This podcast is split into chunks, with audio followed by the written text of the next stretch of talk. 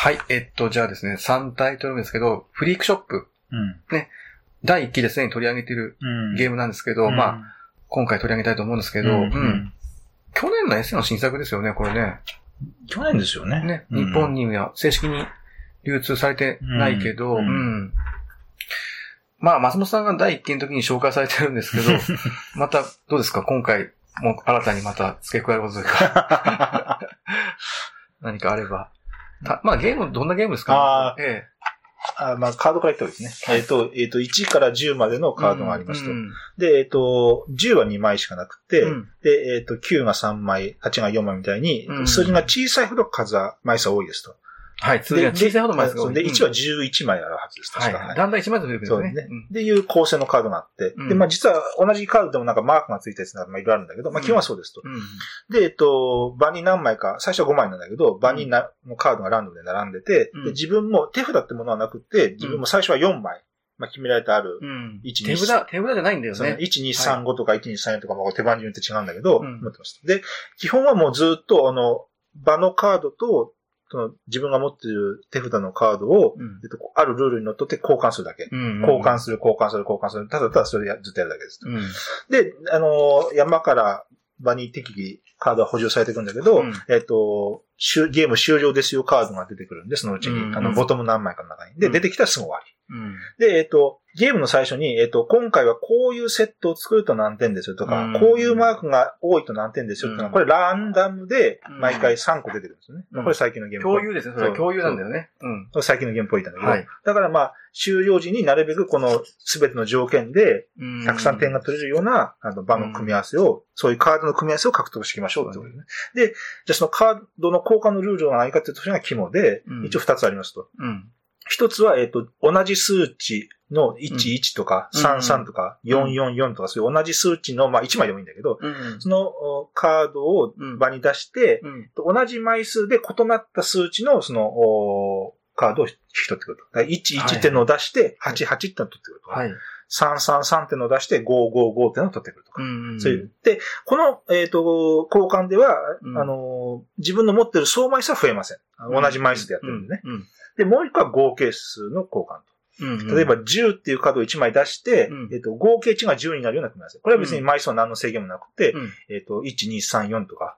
うん。うん。で、別にあの出すカードも別に、例えば3と8を出して、で、うん合計数が11になるようになんかガッサーってカードを取っても、それは全然それは全然構いません。うん。うん。その2つの。で、この交換の方法は、うん。えっ、と、カードの総枚数がうん。増えるときもあれば、やり方によっては減るときもありますね。あのまあ、うんカードの枚数は変化します。これ総枚数、持ってる枚数はね。うん。この2つの、で、交換しません、パスってなんてこのゲームないんで、うん絶対どっちかの交換しなきゃいけないうん。と。で、やっていくと。うん。多、分、あの、個人的には、その、交換は何かしなきゃいけないっていうのは結構厳しいルール、ルールで聞いてるんじゃないかなとは思ってはいるんですよね。ううん。ん。だんだんや、一回やったらわかるんですけど、ゲーム中盤ぐらいで、うんいやもうこれ俺一枚もここから変えたくないんだけどってなっても、変えなきゃいけないんで、、なんていうか、パスできないんで、うん。そのなん、か、えっ、と、たこれ一期の時も言ったんだけど、うん。その、最終形に、うん。この終了ギリギリになってこう、着地する感じ。あの、そなんか、ち途中ぐらいで着地しちゃうと、うん。あの、そこから場が、あの、交換しなきゃいけないんで、場が、自分のセットのグラフになっちゃうんで、うん、そうそう、あの、なるべくこの、終了間際を見据えて、いい感じでスッとこう着陸して、うん、で、退場得点みたいに、こう、なるべくしたいんですけど、うん。これはなかなか難しい。うんうんうんうんゲームのガイドでそんな感じですようん。うね。ん。その、そうだそうですね。ゲーム終了時に、こういう条件なら何点っていう、その目的カードみたいなのが3つあるんだよね、結局ね。うん3つあって、えー、その3つでそれぞれ、まあ、要するにその決算があるので、まあ、合計点で一番高くなればいいんだけど、うん例えばまあ、2つ、1つは捨てて、そのあ3つのうちにはい2つだけは狙うとかいう手ももちろんあるし。うん。とにかくその3つの合計で一番高みを目指せばいいので、うん。まあ、だからね、あの、基本的にシンプルなゲームですよね。あの、要するに交換、同じ枚数同士の交換か、合計値の交換かっていうことですね。だもう今喋ったので、ルールとしてはもそうそうう、ほとんどうんほとんどこれしかないですよね。で、どんどんカードを交換していって、その3つの目的が一番高くなるようにうんやりなさいっていうことなんだよね。ううんん。ただ、まあ、シンプルなんだけど、なかなかこう思うようにいかないんですよね。何回やってもね。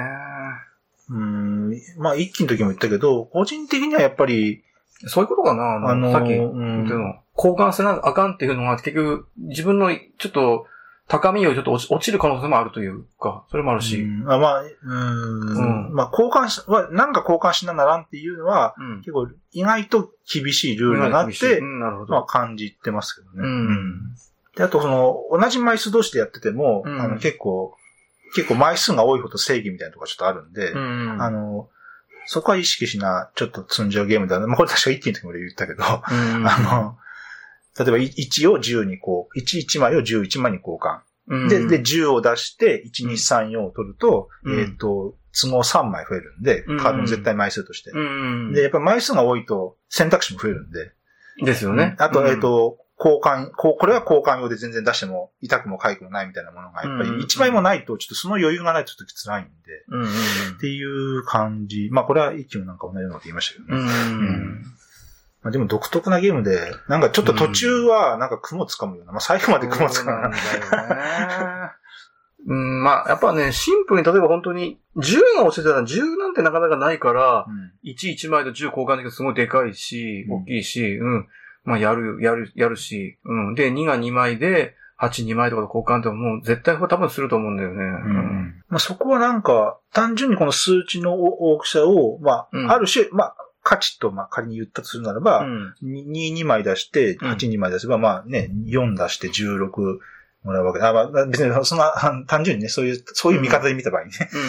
だから、それはそうです。2、2を出して8、8を出すの単純になんか、うん要するにそれが、えっ、と、原資になるんで、次の交換の、そうだねカードの交換のね。そうん。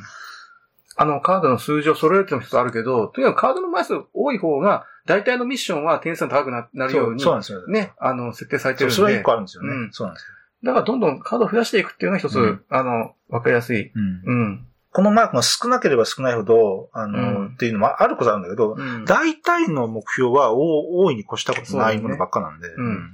このカード何枚で何点とかそういうわけだから、じゃあたくさんね、セット作った方が当然高くなるっていうそういうことですよね。ううん。まあもちろん、ただ枚数増やしたらいいかって、もちろんそんな単純なゲームじゃないんだけど、うんうんちょっとゲームが始まってしばらく経ってもまだ4枚ですとかってのはちょっときついんじゃないかな個人的な感想ですけど。うんうんうんうんセットコレクション。交換していって、どんどんその、セットコレクションしていくゲームっていうか、うん。ちょっと他人がどうこうだからカットしてとこまってまだちょっと気が回らんけどね。うんうん確かにそうですね。松本さん言われたように、あの、交換しないといけないっていうのは、まあ厳しいんだな、多分な、やっぱり。出来上がっちゃっててある程度、うんあんまちょっともう交換したくないなって時、た、たまにありません？あんまないのかな？うん 私たまになんか早めに出来上がっちゃって、あるある早めに出来上がっちゃってちょっともう嫌だなっていうの正直私あるんですけど、たまに。今、今、この場、この条件で交換しなきゃいけないのかっていうのは、まあありますよね。うん、共有の場がちょっとね、あまりにもひどい時とか、うん。ううん。ん。あと、いつものその、これ、ルールの解釈で紛糾するんですけど、なんだっけな。ああの、い1出して1取るみたいなやつですね。そうそうそうそう。うん。で、その、マークがついてると減点、値ってみたいなのがあるんで、うんその、マークがついてる1を出して、うんマークがついてない1と交換するみたいな、うん一応そういうのはなんていうか、ゲームのその、得点コードというか、ゲーム上意味のあるコードでもあるんで、そうそう、ゲームで意味あるんですね。そうだだ改善されるんだよね。そう。だからそれは、ルール上それって、あの、許されてるのっていう話ですね。うんでもまあ、なんですよ異なる数値ってまあ、そうそうあの書いてある、まあ、アクシ。ョン A とアクション B があって、あの、A のアクションは、あの、同じ枚数で11を55ととか、うんっていうことなんだよね。だからこの時に、この時に同じ数字としてはダメだっていうのはこう、はい、書いてあるんだよね。うん。ルールに。うん。ただ、アクション B で、あの、値で交換するときね、カードのバリューで交換するときに、あの、1枚出しても良いってことになってるんだよね。うん1枚出して1枚取ってもいいってことになってる。だから5、1枚出して5、1枚取るのは、アクション B の観点からいけば OK っていうのがあって、うん。ただまあこれはあの、メーカーの方に、ねうん問い合わせていただいた方がいて、うんで一応メーカーから回答が出てますよね。うん。で一応されたんだっけ、それで。うんで。一応 OK と。あ、OK で。OK なんですか、じゃあ。っていうのがメーカーの一応回答ですね。まあ、5、別に1枚出して5取るはありなんだ。メーカーの回答はそうあ、です。なるほど。メーカー回答はありなんだ、それですね。はっきりしましたね、じゃあ。あんまりその、なんていうか、あの、全然その、ふわふわししすぎているのもあれなんだけど、うんかっちりしすぎていてもゲームにならないから、どこまでふわふわさせるかっていうのは一つのちょっとね、デザインだと思うんですけど、ううん。だからこのなんか、この場にこうカードが手札なんかなくて、場にカードが並んでて、ここにも並んでて、交換するって言ったら私やっぱ、あの、ゴールドとか思い出すんだけど、あい、はい。シャートのね。はい。でも、あれ、あれと比べるとなんかふわっと感はこっちの方が強いですよね。なんていうかな。あの、ゴールドはもうちょっと結構他人の場まで見ての結構絞り合いとかあった気がするんだけど、これはなかなかどう、で、でも効率の良い手ってのはなかなか難しいですよね。なかなか超直感的じゃないとかって。だそういう意味では、なんていうか、結構マニアックなゲームだなと思うんですよね。なんていうか、あんまりファミリーゲームというよりは。ああ、なるほどね。うん。例えば、いや、もうちょっと最近ボードゲーム始めたばっかりなんですよ、みたいな人が、これをやって、うん、そのなんていうか、そういうなんか直感的にピュッとくる、面白さではないような気もするんですけど、どうでしょうね。なるほどね。そういう意味ではちょっとなんか、あの、クロート向けするゲームかもしれない、ね、なんかそんな気はするんですよ。えー、まあ、異論もあると思いますけどね。うん。シンプルな、なんだけど割とクロート向けするゲームっていう、うん、うん、そういう位置づけかもしれない。うん。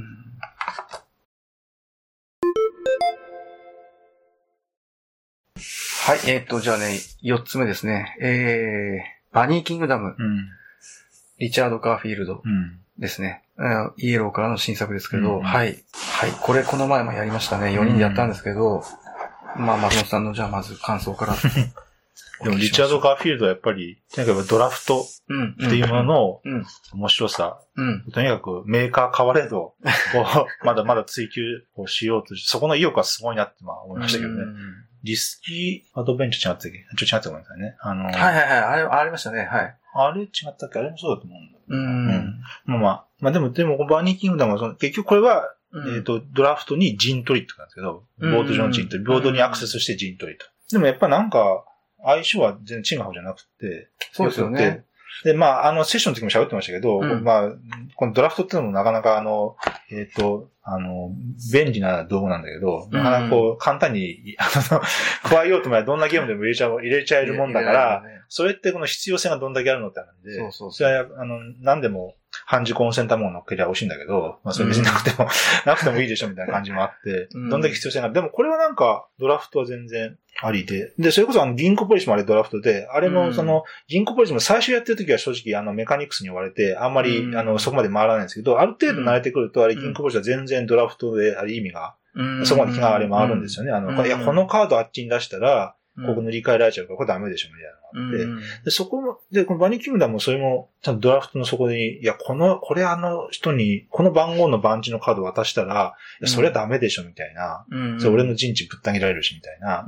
そこまでちゃんと気が回るんで、あの、全然、私は、なんかドラフトとのチーム反感は全然なかったですよね。そうだね。うん。うん。ちゃんとあの、噛み合ってると思いますよ。あの、ドラフトの面白さはちゃんとゲームとして生きてると思うし。うん。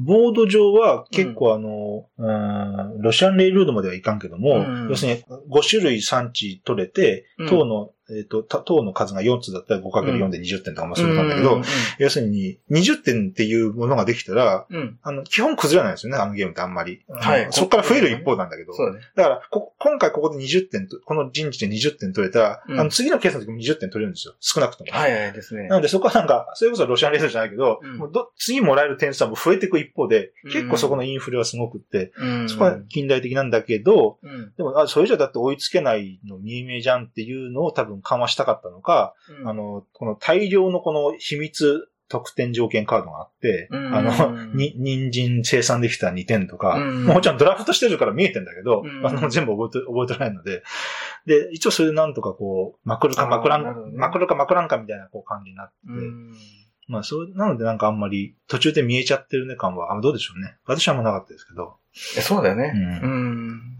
まあ、って言うても結構、ドーンって大差がつく可能性のある、いや、今のね、得点形式からすると大差がつきやすい仕組みなんで、これって。50点の陣地作った人、次も絶対50点取るんで。うん。そこは結構、差のつきやすい仕組みでもあるんだけど、まあ、なんとか緩和しようとしてるところがありましたけどね。まあね、そこがだからいいとこでもあり、どうかなって話なんだよね。陣取りなんだけど、自分が一回置いた駒は絶対そこからもう除去されないので、何があっても。なんか別に戦いが起こって、なんか、レーベンヘルツみたいな、こう、なんか、コマが変わるわけないんで。だから空白地がこうあって、空白地にこう、埋めていくんですよね。どんどんね、一つ塗りつぶしていって、一回塗られた色はもう変わんないんだよ、その色でね、その色がね。うん。えっ、と、例えば B4 っていうカードをこう自分は最初持ってたら、うん。このカードはもう、カードがプレイするんで、このゲームは、このカードが捨てられることはこのゲームでありえないんで、だから、もう B4 っていうカードが自分の手札にある以上、うんもう自分も含めて誰かが B4 にか駒を置くってことはそこで明確なんですよね。自分が置くか、自分が置かなかったら誰かが置くんだよそうそうね。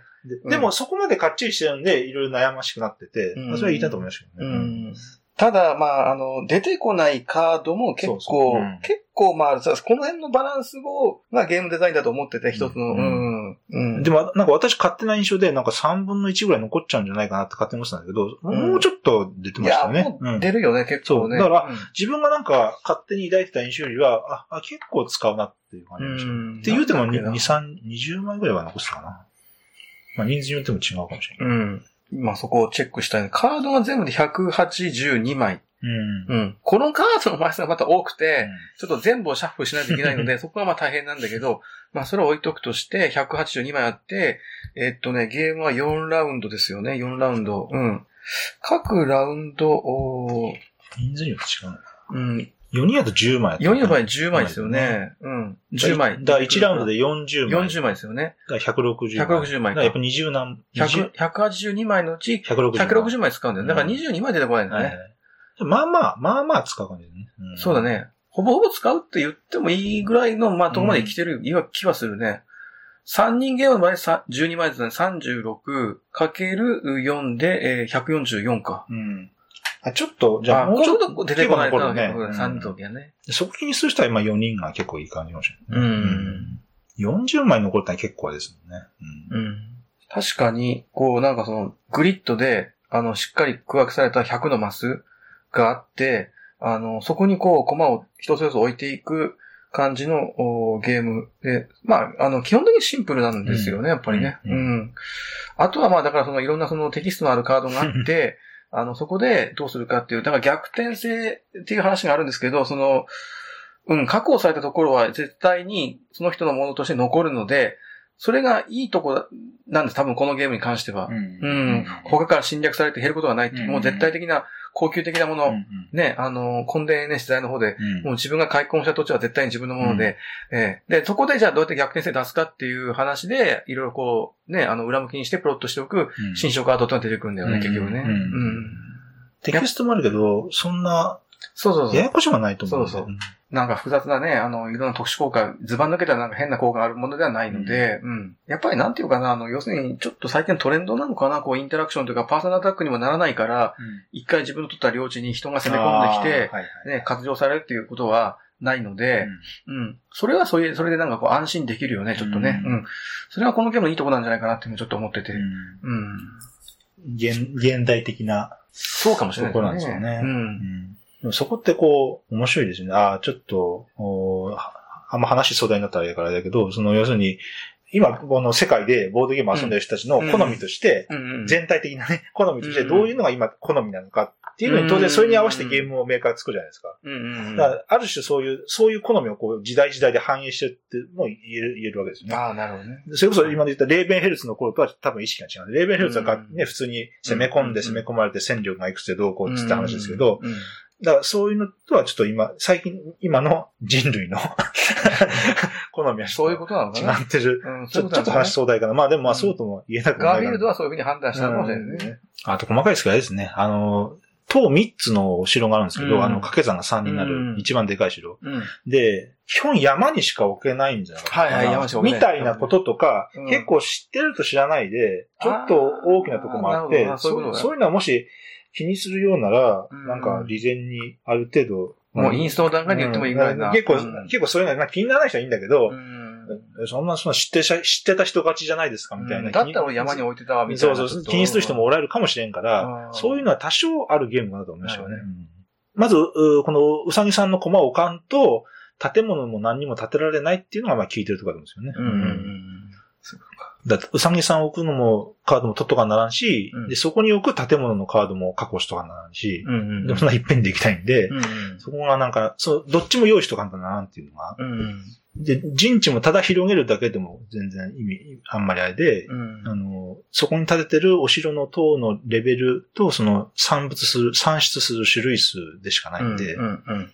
だから全然ちっちゃい陣地でも、うん。たくさん建物建ってれば全然あれなんですよね。そうそうそう。逆に言えばただただっ広くっても、ね、あの一種類しか 算出しなかったら全然あれなんで。全然その領地のマス数っていうのは何もその反映されないからね。なんで、うんそこもなんか、変になんか先、先入観があると勘違いしそうなところなんで、うん今までのゲームはそうだけど、そうそう。ね。なんか大大きいと、まあもちろん大きければ、あの、建物建ってる領地もたくさんあるから、うんいいっちゃいいんだけど、うんあの、絶対的ななんか、そうひょっとしたら全部個人前ところで、そうそうそう可能性が高い。うんそこはなんか独特な、実は独特な感じをちょっとしましたけど、うんうんまあ、あの、結構ね、やってみて面白いので、ファミリーストラテジーっていうにはちょっと重いかな。でもね、ちょっとゲーム慣れした人がやるには中級者向けのなんていうか、よくできた。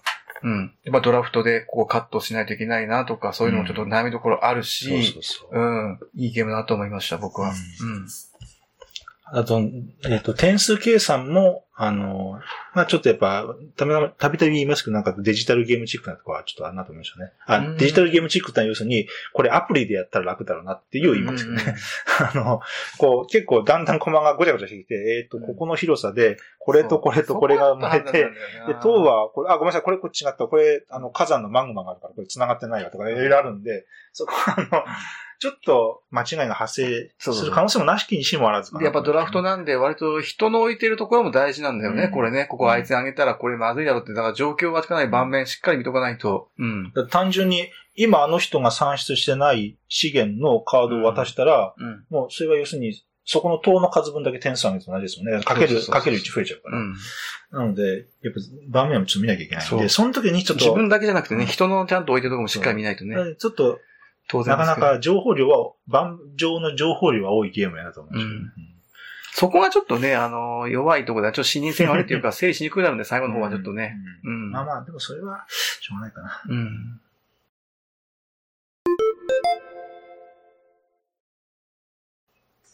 えっとね、5つ目行きましょう。ダイススタうんー。行きます。えっと、ブルーの方だとル、ルドビック・モーブロン。うん。ええ。まあ、ホビージャパンから日本語版が出ているうんダイスゲームなんですよね、これね。はい。で、まあ、あの、ダイス振ってシートを埋めていく系って言っていいんですかね。まあ、その一つだと思うんですけど、まあ、紙ペンというか、あの、シートと鉛筆一本持って、ダイス振って、そのダイスの結果から、あの、シートを埋めていくタイプのゲームなんですけどね。うん。まあ、たくさんこういったゲーム最近出てきてるっていうか、なんか、なんか最近多いよね。2、3年、こう2、3年ね。なん僕、その前か、にこんなにたくさんあった気がしないんだよ。そのなんか、うもうクイックスぐらいでしょみたいなイメージだったんやけど、うん。なんかクイックスがちょっとあの、発端になったような気もしてそうそうて、そっからね、うんクイントがあって、うん。で、まだ、まだそれは NSV の中だだけだったんだけど、うん。他のメーカーでも、そのこの間アンコールだったり、アンコールあったし。で、まあこれもあったし、ちょっといろんなメーカーで。ちょっとブームじゃないけど。なんかね、急になんか再発見されたというか、なんていうか、うん。ていうかまだ、あ、まだまだあるんだなと思いましたよね。そうだね。21もそうかな、うんそうだね。やっぱり似通ってないんで、ちゃんと、ちゃんとオリジナルとして言言っていいと思うんで、うん。大体ダイス振ってどうこうで塗るっていうのは変わんないんだけど、でも全然なんかい いろんな多様性がみんなあって、そそ。こはなんか思ってたよりも奥の深いジャンルだなと思うんですよ、ねまあ、それがなんかドイツゲームすごいかなっていうふうにもするんだけど、うん。このゲームどうですか？じゃあ、松本さん、どんな風な。うーん。えっと、セッションの時も言ったのは、うんうんあ、えっと、ダイスを、まず何個袋から出しますって言うんですよね。はいはい1個から3個まで。そうまあ、あの、数ですよね、まだね3個って決まってるわけの時もあるんだけど、うん。まあ一応選択すると。うん。で、えっ、と、で、その、お出して、振って、まあ場に追加して、うんあるルールにのっとって、うん。ダイスを選択して、まあ色か、うん数字か星なんだけど、うん。取ってその組み合わせで、えっ、と、書くんだけど、うん。えっ、と、ただたくさん書きゃいいかっていうと、あんまりそういうゲームでもなくって、うん。その、だんだんマスが埋まってったら、あの、うん書けないっていう事態が起こると、あの、うん、大変なんで、そのマイナスになっちゃうんで、うん。その、紫のダイスで1、2、3っていうのを取りますってなると、うん要するに、バツ、バツ、6って書くわけですね。うん。はいはい。だから、あの、たくさん取りゃいいかっていうと、その、なかなかそういうわけにもいかんとこがあって、うんうんだからなんか、数が多けりゃ、あー正義っていうゲームじゃなくて、うんい1個の方がいいシチュエーション、2個の方がいいシチュエーション、3個の方がいいシチュエーション、たくさん取った方がいいシチュエーション、うん。いろいろ、あの、それぞれ悩むところがあって、うん。意味があるとかね、それぞれね、明らかにこっちの方がいいっていう状態じゃないんで、うん。そこがすごくよくできてるなと思って、うん。だから場のダイスの今の状況を見て、はいはい。いや、これはもう一個取るにとどめとかんと、その出た目の結果によっては、うん。俺書くとこなくて積んじゃうな、みたいな考えが起こるんですね。そこが面白いと思いましたよね。う。ん。で、それで、あの、うん。各色ごとに個数と、その出目の1がないとか、星が、うん星が多めとかっていういろいろそういう、あの、うんダイスによってカラーがあるんで、うんあの、特色が。うん。それがちゃんと噛み合っていて、うん。で、えっ、と、あ、黄色はもう出てないから、うん、あ、の、うんぬんとかそういう、うんうんあの数数えれば読めるんで、うんだからなんかすごいよく、よくできてるなって言うと、ぼん、ぼん百、ぼん百な表現ですけど。うん。いや、よ、よくできてるよね、本当にね。あの、ダイスを袋からこうロールしてきて、まあその時にまず1個か2個か3個自分で宣言してね。あの、まあそこの選択肢がまず一つある。3択肢だからここでまず。うん。で、それはまずあの、振ったら場の中央に行くんですよね。場の中央に行く。うん。で、そこのサプライから、じゃああなたは3択で、さらに3択で、あの、色を取るか、値を選ぶか、あるいは星を選ぶかっていうのがあるんですよね。で、今のその、現在のサプライの状況をよく考えて、でできたら他人とか自分の状況、まあ自分の状況はまあまず絶対に、であと他人の状況も踏まえて、あの、いくつダイスを引っ張るのかっていう、で、何色が何個っていうのもはっきり分かってるんで、あの、今袋の中にはね、あとどんだけあるっていうのはもう分かってるから、それも考えた上での1個か2個かうん3個かっていう判断をちゃんと良くしてくるところが、もう全く作業ではなってないと、そうですね。うん、いうことですよね。別に、まあ別に1個でも2個でも3個でも変わんねえやっていうの全然うんじゃあないんです意味があるんだよねうんだからちゃんとした深みがある。うん。でもダイスだか、ら、まあ運の要素も入ってるんで。そうだね。うん。そこの塩梅が、そうそうそうドイツゲームっぽいと思いますね。この状況ならこれがいいだろうっていう。ただでもそこは揺らぎがあるので、確定はしない未来があるうんちゃんとあるっていう。ということですよね。うんで、その牛歩すれば、罰あんまり書かずに、たくさん数字書けるんだけど、うん。一応、このお 5×4 の20マスにうん。埋まっちゃうと、うん。ゲームが収束に向かうんで、うん。あんまり牛歩しててもしょうがないんで、そこは一応他人のとこ見て、そうそうそう。で、あ、もうちょっと秋3マスだからやべえな、みたいな、っていうのがあって。よくね、あの、うんこのダイスの紙ペンゲームであるんだけど、あの、ゲームの終了フラグっていうのは誰かがプレイヤーが切るんですよね。うんうん。ゲームの、だからスピードっていうのは、セッションによってよりくり速いセッションもあれば、あの、長いセッションもあって、そこをよく読んだプレイが要求されるところが、このダイスの紙ペンゲームのうん面白いところだと思ってるんですよね。いつ終わるのかっていうのが、あの、プレイヤー、誰か一人のプレイヤーによって決定されるっていう、それがすごくあの、色濃いなと思ってて。うんうん。で、この、別にこの星の要素がなくって、うんこの色か数字かでこう書きます。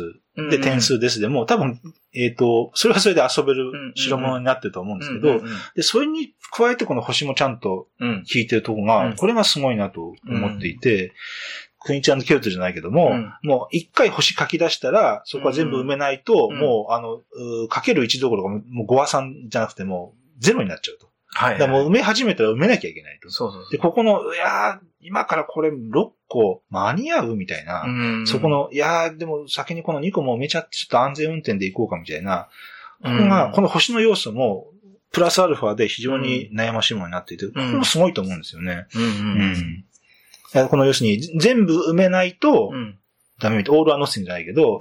もう書かないんだったら1個も書かない方がまだいいっていう、はい。ここの、ギャンブル的な、うん。こ、の、踏み込むところね。うん。やっぱりゲームって、あの、決断の瞬間があって、大きな、大きな決断の瞬間がやっぱゲボードゲームであって、うんそこの決断をする、しない、どういう決断をするっていうのを自分で決めて、うん。で、その結果がフィードバックされるっていう、うんそれが面白いところなんで、うんうんそれも含めて完成度が高いなと思いますそうだよね。まあ、さっきの、だからその終了フラグのタイミングはプレイヤーによって委ねられるという部分と、この星を埋めるっていうところは、うまく噛み合ってるんですよね。間に合わないとゼロだっていうのと、そこが、ま、あの噛み合ってる。ん。だよね、で、逆に星を書き始めたプレイヤーがいたら、他のプレイヤーは、じゃあ早めにちょっとゲームを終わらせた方が、あ結果的に良くなるっていうのもわかるし、その辺ちゃんとしっかり駆け引きが生まれてる。うん。で、ダイスによってはその星の目の数も違うので、今のそのサプライの状況を見て、ここは1個、2個、3個取りに行くかっていうのも当然出てくるから、だいたいいろんな要素がこううまくね、あの、絡み合ってて、だカタラはなんかその、複雑なゲーム作るより、こういうシンプルなゲーム作ってればいい結ような気も。構、ね、カタラも、こう、軒並みすべて手放しで傑作かっていうとなかなか難しいと思って あの、独特なカタラ的なうん雰囲気のがあるんだけど、ダイススターはあんまりカタラっぽくないっていうか、なんつったらいいのかな。いや、いやいや、いや、カタラすげえなって。やっぱ共作にしてこうなんかいい感じにこうシナジーが生まれたのかね。ねえうん僕はなんかあのー、ヤマタイにしても、あの、ファイブトライブス、ファイブトライブスにしても、うんファイブトライブス、まあ、まああれなんですけど、ちょっと情報量が多いゲームになると、ちょっと方がちょっと煩雑すぎるかなっていうか、あの、は発散しちゃうかなっていうか、なんか焦点が、うんっていうちょっと思いがあって、うん。今のファイブトライブスのヤマタイも、あの、うん。共有物が多いんですよね。ああ。私ヤマタイ取り上げるんだったら言おうと思ってたんだけど、うんあれですね、えっ、と、この、この船は別に自分のものでも何でもなくて、うんみんなが使えるリソースですみたいな、うんそれファイブトライブスもそうなんだけど、うんミープルもあれ、みんなが使えるミープルなんですよね。だやっぱ、結構カタラはファイブトライブスのヤマタイも、ボード上の、たうん大量のみんなの共有物があって、うん。いや、ここ、それ、いや、先見えねえし、みたいな。うん、読み、いや、読めるか知らんけど、その明日になっちゃうみたいな感じで、うん そういうのがあるんだけど、一つカタラの特徴としてあるんだけど、うんこれは全然、ペントスってカタラじゃなかったかああ、はいはいな。はい。あれも、あれもなんか、あの、うーん、つかみどころがないかもしれないけど、うん雰囲気あの、ゼロ出してるところで同じパブリッシャーですね。アシンクロンやったかな、そうそうそうそうんんでも、ダイスは本当になんかすごいなと思いました。そうだよね、面白いですよね。完成度高いと思う、すごく。ううんん。なんかあんまりちょっとね、話題になってないっていうか、国内流通してるっていうのがあんまり知られていないんじゃないかって知られてもないんだけど、このゲーム。うんああ、そうです。うん全然定番になり得る。なポテンシャルねなってもおかしくないポテンシャルはあるんですう。ん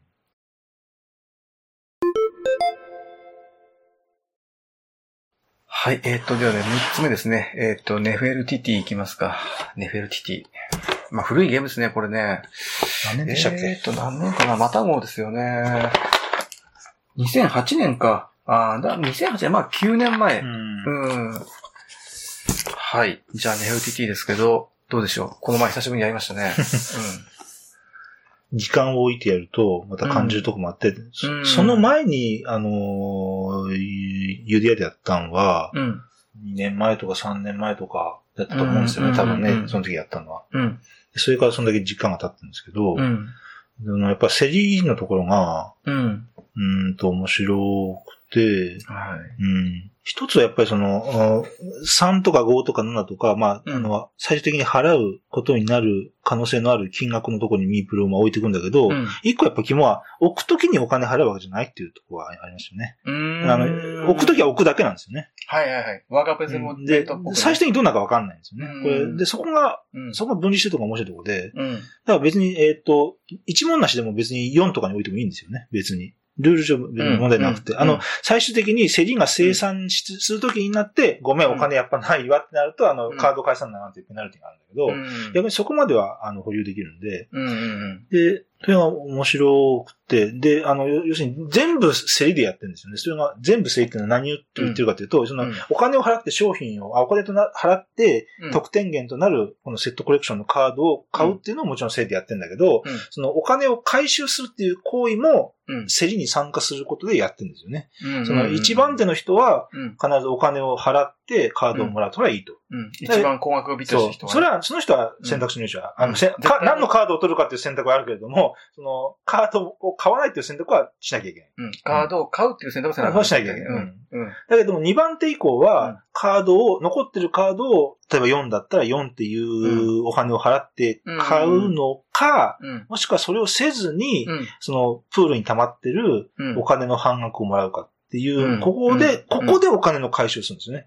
うん。逆に言うと、基本そこしかない。うん。お金の回収するには。うんあの、なんか、えっ、と、別にフェーズで、あの、うん。持ってる商品を売ってお金をもらうとか、うん。あとあの、メディチみたいになんか決算フェーズがあって、その時にお金をもらうとか、そういうゲーゲームではなくって、うん。ただただ競りを、いろんな市場で競りがぐるぐるぐるぐるぐるぐるぐるぐる、あの、終了カードが出るまで回るんだけど、うん、その中で、えっと、ある市場のすで置いた競りでは、うんお金を回収するためのつもりで置いてたり。うんうん。で、それ、れを踏まえて、こっちの欲しい競りでは、これはもうガンガンに俺はカードを買うっていうつもりで置いてたり。うんでも別に、ミープルを置くときに、その、その、そこまであから、あからさまに言う必要もないし、言うルールでもないし、僕なんかしますよってのを置くだけで、あの、でも、こう、どっちにも取れるように。うん。これ、ここに置いて、俺が一番取れるようなことになるんだったらカードは買うし、うんで一番手にならないような、なんだったら、状況を見て、欲しいカードが残ってるようなら買うし、お金、お金に困ってるようならうん、半分もらうしっていうのをなんか、見据えながら、うん。あの、他人の動向を見ながら、こう、でもやってることはずっと競り、競りっていうか、うん。まあ、ミープルを置くってことなんですけど、うん。競りに参加するってことで、そのお金の回収と、得点源のカード獲得っていうのをやってるところがスマートだし、うん。あの、インタラクションも生んでて、うん結構、発明とまでは言わんけど、うん。あんま他に似たようなものがなくって、ない。それ、それがすごい、いやー、すごいですよね。で、まあちょっと細かいんだけど、各一箱で終了条件がそれぞれ異なってて、うん、で、まああるところはダイス振ってちょっと運用差が絡んでたり、うん。まあそれはちょっとアクセントっぽいんだけど、まうん。あ賛否いろいろあるかもしれないけど、うん。で、あるところはなんか3目並んだら終了とか、うん。まあそれ、それはテーマ的にそれ何表してんのっていうのは別で、うん。別観点としてあるんだけど、うん。まあそれ置いといて、えっ、と、いつ、いつこの競りを終わらせるかっていう、その睨み合いがあるんで、うんうんで、えっ、と、終わったら数字の大きい人から処理していくんで、うん。うん。あ、じゃあ俺は、例えば2番目と3番目に連続して自分のミープルを置いてたら、うん。あじゃあ2番目のミープルでは俺はお金を回収して、うん。で、やより安い3番目のこのミープルでカードを買うとか、まあそういうプランニングも立てられるので、うんうんうん。あんまりそういうのも独特ですよね。うん。うん。あそこの考えもね。うんちょっと補足して、まあ、要するにその、セットコレクションのゲームでカードを獲得していって、あの、たくさんカードを取った人が、たくさん点数になってっていうゲームなんですけど、で、その4つボード上に市場があって、その4つの市場それぞれにこうカードが置かれてて、で、その市場のカードが欲しかったら、その市場に、あの、自分のミープルを置いて、要するにそのビットみたいな形に、うん。競りに参加するという感じなんですよね。で、その市場ごとに、あの、決算のタイミング、その生産のタイミングが、あの、フラグ条件が異なってて、ある程度その、コマが置かれることで、その、生産のフラグがオンになると。うん。で、なったら一番金額の高い人から順番に処理していくんですよね。うんうん。で、一番高い金額のマスに置いた人はとにかくお金を払って、カードを取る。で、このカードを取るときもまあ2択あって、うん、あの、強いカード1枚取るか、まあ弱めのカード2枚取るかっていうか、ひまあ簡単にそういうことですよね。で、次じゃあ、あの、その人終わったので、次2番手の人。じゃあ、2番手の人は、その今1番手の人が支払ったお金の半額をもらうか、あるいは、あの、まあカード残ってるカードを取っても良いということなんですよね。で、例えばで、自分が one、two、そこで一番決めたんなら、まず、 one、twoの oneでお金を払って、ツーでお金を回収することができる。実質かなり安くカードを買ったことになる。うん。まあ、この辺がなかなか面白いところで、で、下手すると、カードを手に入れつつ、その市場にね、あの生産始まった時はお金が多い時もある、ひょっとすると。うんうん、ひょっとしたらね。うん。こういう、なんていうかね、あの、メカニクスのゲームって、他にしと見当たらないというか、僕はもう知らなくて。競りって表現してしまっていいんかなってのもあるんですよね。なんかアアクション、ここでなんか、まあアクションプロットでもないんだよな。なってな、どっちするかまだわかんないもんね、その時までうね。まあなんか参加してるってことなんですよね。なんていうかな。うんまあ、まあ、競りだと思うんだけど、特殊な競りだよね、ちょっとね。まあ競りは競りか。一応金額ではあるもんな。うんうんで、ゼロサムで、あの、スタート時にお金を振り分けたら、もう銀行のお金ゼロ金になる。残ってない。うん銀行なんてもうないんですよねそれ。すごいと思うんですよねね。。うん。あとはもうプレイヤー間でやり取りするしかないという。そこすごいと思うんですよ。うん。そこはかなりがっつりした幽霊と思うんですよね。ねえ、な、面白うんい。ゼロサムっていう、ゼロサムでゲーム成立するんだよね、やっぱりね。うんあんまりしてる、まあ、あの、そんなにね、んない。銀行ないんだような。ん本当あの銀行がない。クニチアのハリウッドとかはよくゼロサムのせいでうん例が出てきますけどう、んそんなあんまりうん例もなくうん。て、難しいと思うよね、うん結構ね、バランス取るのがね、ゼロサムって。オロンボも、オロンボもゼロサムかなちょっと忘れたけど、あの、いろんなお金がこの市場をここ返して、みんなのとここうやったり取ったりしてるんですよね。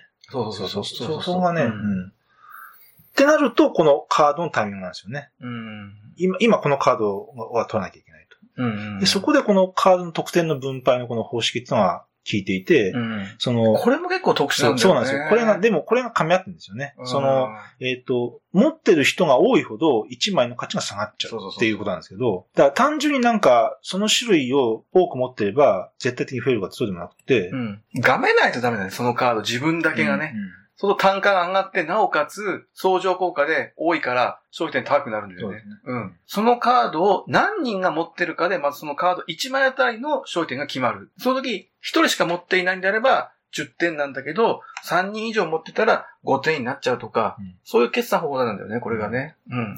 だから、ある人が一人結構持ってたカードを自分も一枚こう取れば、もちろん自分は点数プラスだし、相手の点数はちょっと減ら減ってんですよね。そその、取る前よりも。うん。これ結構独特で、直感的じゃないっていうか、ちょっと計算がちょっとめんどくさいとかあ,、るんだけども、うん。でもそこを考え出すと、うん。結構、で、その、それとこの、例えば特殊能力もいくつかあって、うんあの、その、赤い紋章の、お取ると、その、特殊能力が使えるんだけど、はい。これもまあ、結構派手めなんだけど、うんまあまあ、壊れん程度になんとか。そうだよね。いい味付けだよね。うんバランス的に。うん。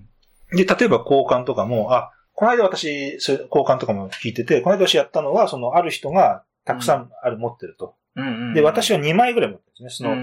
その、一番持ってる人よりは少ない。うんうんで、今2人持ってる状態。うんうん。で、これをこの交換でこうやってわ、あの、他の人一人に1枚ずつ渡すと、うん3人が持ってることなんですね。うんうん。なので、価値、価値を下げられるとか、うんまあそういうのも、あそういうのはこれやったんですけど、うん、そういう交換のこの特殊能力とかも、この、この得点のこの、うんえっ、、と、計算方法と聞いてたり、うんうんあと、途中で決算しちゃうやつとか、うん。うんまあいろいろ、2枚置けるとか、うん。うんね、4金盗めるとか。うん。まあこれもちょっと覚えるの結構大変ですけどね。だから、一つユーロの特徴として、パーソナルアタックをなるべくこううまく避ける、うんいかに避けるかっていうのも一つのね、あの、テーマとしてあると思うんですよね。アタックはしてるんですよね。んそう。で、そこがなんかね、うまいんだよなその、ゆくゆくはそうなんだけど、ゆくゆくはそのアタックになってるんだけど、そう見えないように、なんていうかこう、ね、あの、水面下でのやりとりっていうか、なんていうか、ううん。直接相手から10点奪うとか、で、自分が10点増えるっていう、そういう、まあ、のもないことはない、このゲームにないことはないんだけど、なるべくそこをうまく避けてるのが、そこの競りのシステムだったり、カードのシステムだったり、うん、あるいはその特殊効果だったりする、してて、だその命題をうまく、非常にうまく独特のシステムでなお、それもなおかつ、うん、あの、提示しているのは、まあ、このゲームかなってちょっと一つ思ったのがありますね。うん。でも、お基本得点にはこのカードのセットコストなんで、あの、ここに集中できるんで、そうですねなんかこれと別になんか他になんかあるわけでもないんで、うん。一応何が何枚、何が何枚でな、どれが何枚かも書いてあるし、うんで、それでちゃんと、うんまあ、結構、後の、最後の方になるともうけ、得最後の得点計算までできちゃうぐらいまで見えてんだけど、うん。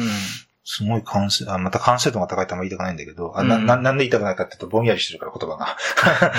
だけども、すごい完成度だなと思うんですよね。そうだよね。まあ、あの、他に類を見ないルールなんですよね。だからしかもな、馴染みやすいというか、その、わよくわかるルールで、うんうん。非常にそのドイツゲームに精通してると理解しやすいルールなんだけど、他に類を見ないようなうん全体的な俯瞰図としては、うん他に類を見ない感うん形。うん。時々こう、たまに出してやると、やっぱ面白いんですよね。うんすごくね。うん。やるたびには、そっか、こんなゲームそうだったのあったんだなっていうね、昔からね。9年前のゲームでこういうゲームあったんだよなと思って、うん今やっても十分面白いんだよね。新鮮ですよね。ねうんで、要素を増やせればゲームが面白くなるかっていう、まあね、どういう、こういう斬新でシンプルなゲームでも十分にその鮮度が保てるっていうかさ、うんなんていうか、うん。下手すると、ただ要素を増やしただけだと、うん。すぐ鮮度は落ちちゃうかもしれないぐらいのそうそうそう。感じですよね。そう。うんだからこういうアプローチのゲームがあると、成功してるゲームがあると、本当やっぱなんかね、評価したくなるんだよな。よっぽどこういうやつの方が、なんか年月に耐える強度は高いようそうそうそうな感じがするんだからですよね存在意義があるし、あの、手放せないんですよ。こういうゲームはやっぱり、ううん、手放せないんですよね。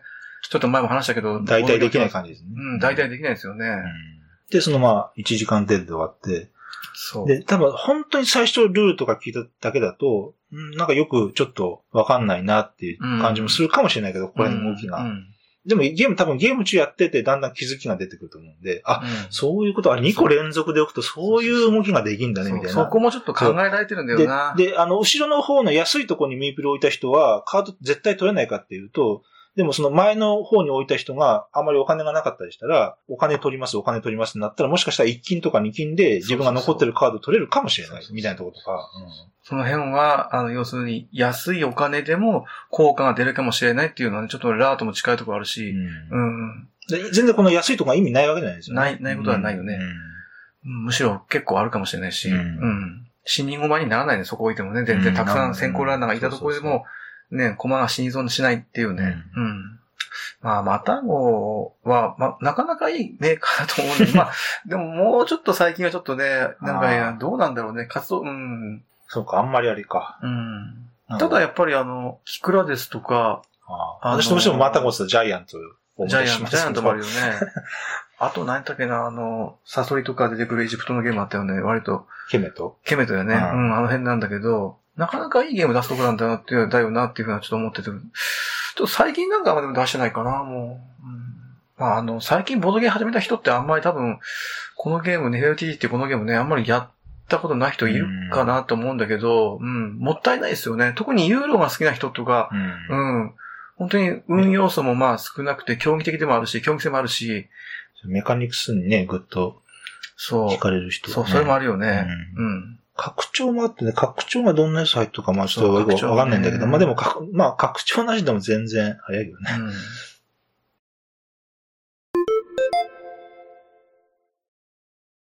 はい、えっと、それでは、あ7つ目いきますね。最後ですね。えー、ゲンテス。まあ、あの、発音、ジェン、ジェンティス、ジェンテス、ジェンティス。僕はもうゲンテスって呼んでるんで、とりあえず今日はゲンテスと呼ばせていただきますけど、え、えっ、ー、と、シピールボルクスかな、シピールワークス、シピールボルクス、え、えー、からの新作で、このエッセン新作と言っていいんですかね、一応ね。でも結構早いね。そうだね。エッセン前の段階でいろいろね、流通しましたよね。もうエッセン始まった頃には、全部限定の ゲーム売り切れていたので、果たしてそれは SN 新作でいいのかどうかっていうのもありますけど、はい。ということで、あの、作者はあの、ステファン・リストハウスという、うん、えっ、とね、通好みの人、クロート好みの人ですね、うん、結構好きな人もいるのかもしれない。で、最近だとリストハウスというと、あの、サント・ドビンゴとか、うん、あと何でしたっけな、まあ、あの、アークライトもこの人だっけ？あ、そうです。そうですね。はい、うん。まあ、モニュメントとかね。モニュメントね、そうですね。うん。あんまりたくさん数は出してないかな。うん、佳作といえば佳作かな。一、年に一つも出し、まあでも全部のゲームを僕は知ってるわけじゃないんであれなんですけど。タリンとかありますよね。そう、タリンも出てますね。そうそうそう、うん、だから割と軽いゲームもだ出すし、こういうゲンテスとガーグラードみたいな要素の多いゲームを出す人ですよね。幅広く。うん。その人があ出した。スピールボックスって全部一戦部限定なのかな？あ、そうなの？あ、わかんないですけど。あ、違うかな？わかんない。うん、そんなことないか。うん、あ、うん、え、一戦部限定だったんですかってなんかみんな後から驚いたような感じですよね。私も知らなかったんだけど。で、これがちょっと今、あの、国内のボードゲーマーで、割と話題になってるまあ、エッセンよりちょい前やったんで、うん、これが、ね、これがエッセンと同時やったらいろんな他の新作群に埋もれてしまったかもしれないけど、うん、タイミングも良かったと思うんですよね。うん、若干早かったんでね。そう、だからタイムラインでいろいろ見る機会もあって。そうだね。うん SM 前からこう話題になってましたんで、うん。じゃあちょっとね、どういうゲームなのかっていうのを、まあ、松本さんに、また。概要ですよね。えー、大体どんな感じか。えー、ゲームは、ボード上にアクションが定義されてるタイルがたくさんあって、基本はそのタイルを取って、で、そのアクションすると。で、感じですと。で、それで、えっ、と、6ラウンドやって、で、得点高いとかして。だからまあ、ワーカーを置くわけじゃないけど、基本はワーカープレイスメントですね。アクション早取りになってる。だけども、まあ単純にタイル取ったとして、まずタイル取るにもタダで取れなくて、お金はまあ払わなきゃいけないです。お金書いてあるんだと。で、あとこのゲームは砂時計っていうちょっとリソースっていうか、まあコストがあって、うん、その大量取った時に砂時計が書いてあると、その砂時計も自分のボード上に置かなきゃいけないと。うん、で、この自分のボード上って言ってるのは、あの、うん、マス目はこう、何個、何個かあって、はい、この、そこに、今取ったアクションのタイルも、砂時計もそこに並べて一緒に置くんですよ。で、これが全部埋まっちゃうと、もうそのラウンドアクションできない。うん、だからまあ実質それがアクションポイントみたいなんですよね。実質。その自分のアクションボードにあるスロットの数だけのアクションポイントをその人が持ってるって考えればいいんだよね、結局ね。うん。って中でそのアクションの早取りをやると。うん、で、いろんなまあアクションがあって人を雇うとか、うん、あじゃあ一個ずつ言っていくと、あの、うん、人を雇うってのは6種類種族がありますと。うん、ある種リソースなんだけど、あの、へら、払わないリソースみたいなもんだけど、で、この人を雇うっていうアクションがあると。で、この6種類のこの種族のトラックも、あの、ボード上に書いてあるんだけど、これも1個、1つプチ工夫があって、うん、あの、2つの種族で1個の、この何人いるっていうこのゲージっていうか、トラックを共有してるのね。うんうんうん、あの、6種類種族があるけど、6行人口を表すものが書いてるわけじゃなくて、はい、ゲージは2個1で書いてある。ってなる。2個1なんですね。そう。で、あの、同じマスに、その、キューブは、人口を表すキューブは2個共存できないんで、うん。何を言ってるかと、例えば A っていう種族が2人いて、うん。えっ、と B っていう種族が4人いたとしたら、うん。あの、これで、ま、最、この2種族合わせて 6, 6人、足して6人までしか増やせないんで、うん。あの、どっちかを1個増やす増やすと、どっちかが1個強制に減っちゃうと。はい。っていうのがあって、うんそこのマネジメントがいると。で、この人を使って何をするかっていうと、えっ、と、カードをプレイするね。うん。うん。で、このカードっていうのは、基本このカードがこのゲームの大きな得点源。まあもうメインと言ってもいいよね、うん。うん。で、えっ、と、このカードをプレイするにはそな、あこの A っていう種族が3人、うん B っていう種族が2人出すときに、ちゃんと準備できないとダメですよっていうのが書いてあるんで、だカードをこう、プレイするために、この人を雇ったうんり、増減しなきゃいけないっていううんだから、カードをプレイするための、もっと言うと得点行動を取るための、まあ、リソースであるわけですね。うん。そのカードをプレイする。もしくはその、カードを買って手札に入れるっていうのもアクションがあって、うんあと、ボード上に建物を建てるっていうのもあって、これもちょっと、おお金もらったり、うん、いろいろ、おうん効果があるんだけれどうん、も、うん。まあ、そうやってやっていくと。うん。うん。かなりざっくりとそんな感じですよね。うん。もうちょっと細かく言っていくといろいろキリがないとかあるんですけど。うんやってみてでね、あの、まあ、要素が多いような気もしますけど、でも、なんか一回やるとね、もうすすんなり、うん途中からもうもうね、かなり整理されてくる感じのゲームで、そのサマリーとかはいらんレベルですよね。そう。んまず一つにはそのテキストがないっていうのが一つあって、うんまあ、アイコンが非常にわかりやすくて、うん。アイコンだけは全部処理されてるので、うん。そのなんか、ユニークでも何でもなくって、そうそうある程度何個か、何種類か覚えれば、そうそうそうでもこと足りちゃうんで。そうんまあ、カードの数は多いんだけど、その、使われてるアイコンがね、あの、この前のカードにもあったし、このカードにもあったしっていうのは重複してるのが多いからね。ううん。だ基本的にはその、カードを取る、カードをプレイする。まあそういう勝利点入るんだけど、カードをプレイする。で、カードをプレイするために必要な人口を増やすとか。あとは、まあ建物を増やして、ちょっとあの、いろいろサポート的なことをするというか。うん。まあ、特殊能力とかもありますからね。そうそう。うん。まあ、それぐらいのアクションうで、んあのー大体こう足りるんですよね。だから、で、6ラウンドがもう本当にあっという間で、6ラウンドが本当にあっという間で、もう収束性がかなり良い、いい。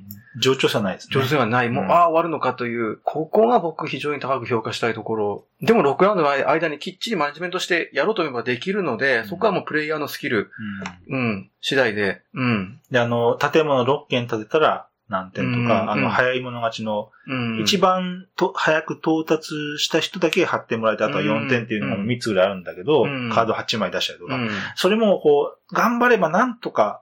できるかできんかぐらいのところで設定されてるんで、うんそこは非常にバランスとしていい感じですよね。そうですよね。頑張れば2個ぐらい取れるかなぐらいの感じ。うん。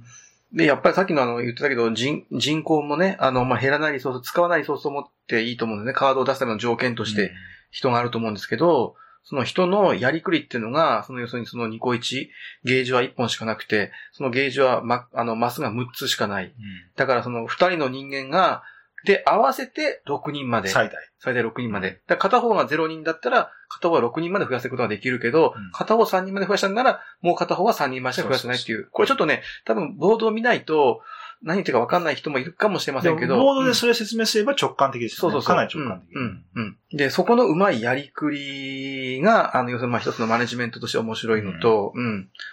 あとはまあアクションポイントですよね、やっぱりね。うん。で、砂時計が1の面と2の面と2つあって、時間を例えば2時間使いなさいっていう時には、砂時計2つ置かないといけない。置かないといけないんだけど、えっ、と、砂時計1つの面のを2個置いて、2マスうん埋めてしまうか、あ裏面が砂時計2個書いてあるんで、タイルには1個。うん、だから、砂時計2の面を1マス使って埋めるか。この、まあ、2択ってのは基本にあるんですよね。ずっとね、うん随所にね。ううんん。で、じゃあ、あの、じゃあ砂時計に書いてある方を面にして1マス埋めれば、アクションたくさんできるじゃんと思うかもしれないけど、まあ、次のラウンドに、結局その砂時計2のタイルは、ひっくり返して砂時計1の面になって残るので、ちょっと言うと、まあ、借金みたいなもんなんだよね、うん次のラウンドに対する、前借りしてるねそうだよね。うん。あの、砂時計1の面は、あの、生産フェーズで全部消えちゃうんですけど、2の面のやつは1の面に裏返して残るっていうのも、これがまた面白い。うん。でそこにちゃんと選択肢が微妙。選択肢はあるよね。今ここどうしてもやらなあかんっていう時には、やっぱり2の面をしてやればいいし、いや、次のラウンドでやりたいことあると思うしっていう時は、まあ1の面にしてね、ここはじっとしゃがむとか。うん。結構細かいんだけど、ちゃんとそこで選択の余地があって、そうそうそうで悩むようになってる。そうそうで、それはやっぱりもうプレイヤーのスキルなんで、うん。だから反映されるのが面白いんだよね、プレイヤーのスキルは。うん。うん、結構、個人的には、あの、プチ工夫、小工夫が、こう、ごしょっとこう、4つも5つもうん。固まってるゲームだなっていう印象なんですよ。なんか、ああ、なるほどね、なるほど。なんか、うん、あの、過去のボードゲーム史上、うん、もう、類のない大発明が1個ドーンって入ってるっていうゲームだけじゃないんだけど、あの、それこそ、あの、リストハウスがデザイナーズノートというか、アイデアノートをつけてるかどうか知らないけれども、そういう過去いろいろ思いついては書き溜めてきたアイデアノートからいろいろこう引っ張ってきて、縮ばめたかのように、ちょっと邪推できるゲームの気がします。それが悪いって言ってるんじゃなくて、そういう印象を受け例えばその、えっ、と、人物を雇うとかカードを買うっていう、そこも、あの、単純に、えー、ではなくて一ひねりやって、その、えっ、と、6金払ってカードを買うっていうアクションをするんであれば、その、6金の幅で、えっ、と、カードを買えると。はい、なんか、だ1枚何金とかでも、払う金額はとにかく6金とか4金しか、固定なんですよね。うんうん、で、それであなた何枚カード買うの？何人人を雇うの、うん。うん、あ、2人雇いますと。あ、2人で雇うんだったら、あなたの払った金額だったら、この、この中のどれかですよっていう決め方なんですよね。はい、はい、はい、これもな、あの、えっ、ー、と、かなりマニアックな、あの、工夫なんだけど、あでも、あの、一つ面白いところには、なってる、ね、そうだよね。あんまり見ないよな、うん、このメカニクス。あの、たくさんお金を払えば払うほど、要するにその選択肢がまず広がるんですよね。選べる幅がね。カードも例えば、4金なら例えば5枚からしか選べないけど、うん、10金払えば10枚から選べると。うん。うん、で、やっぱり1枚ドロー、1枚しかドローできないのは同じだとしても、選択肢が広がるって一つあって、うん。うん、だから、一番シンプルには、うん、あの、1、2、人でも1、2、3、4、5、6って戦いであって、うん。うん、あの、4の、4金の人と6金の人をやと、一人ずつ雇ったんで、10金払いますとか、多分普通のゲームはそんな感じだと思うんですよね。カードも1、1、2、3、4、5、6、7、9、10、10金って並んでて、このか、2, 2金と5金のカード買ったんで7金払いますとか、そそれが多分よくある、一般的なオーソドックスなやつなんだけど、そこにこう、まあ、それによってどれだけこう、面白さが付与されているかっていうのはなかなかあれなんですけど、まあ、独特な味わいにはなってるかなと。そうですよね。まあ、なんとなく僕ちょっと一つ思ったのは、その、盤上のアクションタイルを取ってアクションするっていうのが、一つちょっとロチェスタードラフトかなっていうふうにちょっと思ったのと、で、やっぱりあの、インタラクションは薄めだけど、ないわけじゃなくて、やっぱりあの、他人の狙いっていうのもちょっとぼんやりと見えるし、自分はこっちもやりたいし、こっちもやりたいけれども、多分向こうの方もこっちを先に狙ってるから、じゃあ俺もこっちの方先にやらなあかんなっていうのが分かるんであれば、それはインタラクションが発生してるから、ね、十分ね、駆け引きが生まれてると思うんですよね。うん、うん。このアクションはどうせあいつできないと分かっていれば、もうちょっと後回しにしてもいいし、いろいろそのアクションマスの関係もあって、あの、後でもいつでもできるんであれば省けばいいと。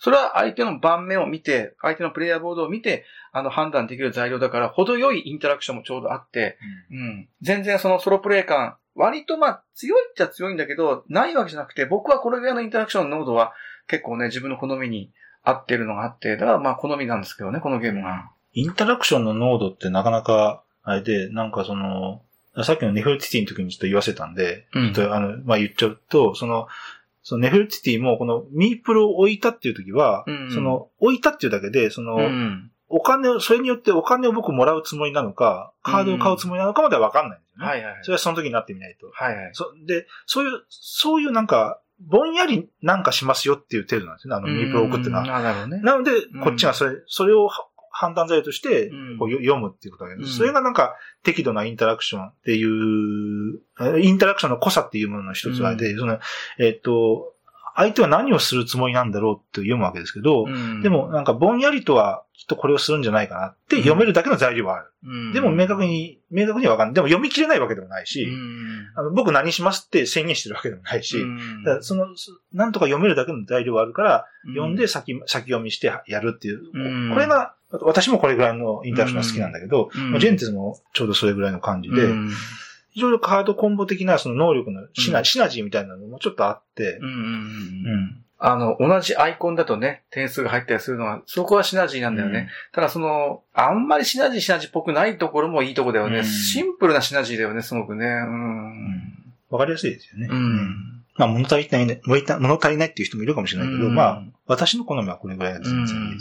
なんか見た目がちょっとコアモテというかハードコアな感じがして、あの、で、ゲンテスなんていうなんかタイトルからしてなんかちょっと、ちょっとあの、箱絵からね、ちょっと、そうそうそう。まがまがしいですけど。そうそうそう。なんかあの、ダークな感じで、なんか重げ集がかなり感じ入るんだけど、やってみると本当になんていうか、中量級にちょっと毛が生えたっていうか、うんまあ中量級よりはちょっと多いかなっていうのは、ね、重量級っていうのはちょっと、ちょっとまあ、うん。うん。そうですね。だからそれがね、すごくね、僕プレイアビリティが高いから、ああ、そういうことか。よくできてて、ううん、そう感じさせないのかなっていうふうにもちょっと思ってて、うん、ものすごくプレイアビリティ高いゲームだと思うんだよね。あじゃああれか、その、要するに、ゲームが軽い重いって言ったときに、うん。その、単純にリソースが多いとか、うん。ルールが多いとか、うん。要素が多いっていう、その、そこの絶対量だけではなくって、うん。実は、その、プレイアビリティとか、うん。見やすさとか、そういうのが実は、それも、うん。そういうのが実はゲームの重い軽いっていう印象には、うん。結構大事な要素だと思うね。